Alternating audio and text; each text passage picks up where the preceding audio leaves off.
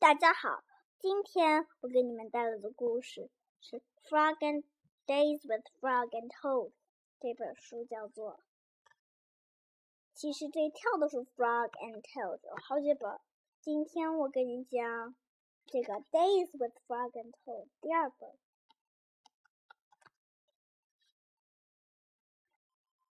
现在我要跟你讲的第一个故事叫做《Tomorrow》。现在就来开始讲。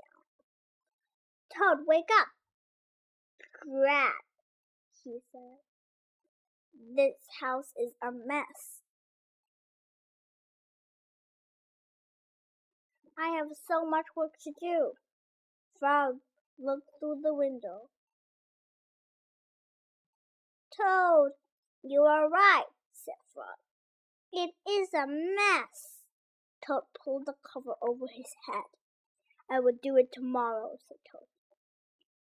Today I will take life easy. Frog came into the house. Toad, said Frog, your pants and jacket are lying on the floor. Tomorrow, said Toad, put under the covers. Your kitchen sink is filled with dirty dishes, said Frog. Tomorrow, said Toad. There is dust on your chairs. Tomorrow, said Toad. The window needs scrubbing, said Frog. Your pants need watering. Tomorrow, cried Toad. I will do it all tomorrow. Toad sat on the edge of his bed. Blah, said Toad. I fell down in the dumps. Why? asked Frog.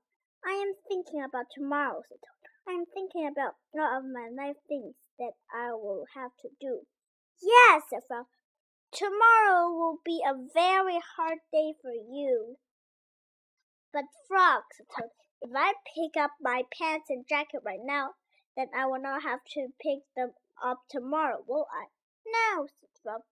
You will not have to.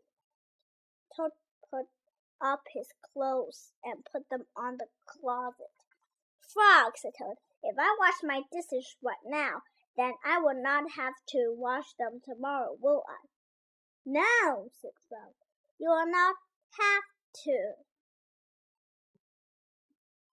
Toad washed and dried his dishes. He put them in the cupboard. Frog, said Toad, if I dust my chairs and scrub my windows and water my pants right now, then I will not have to do it tomorrow, will I? No, you will not have to do any of it. Toad dusted his chairs. He scrubbed his windows. He watered his plants. There, said Toad. Now I felt better. I am not in the dump any more. Why? asked the frog. Because I've done all that work, said Toad. Now I can save tomorrow for something that I really want to do. What is that? asked Frog. Tomorrow, said Toad.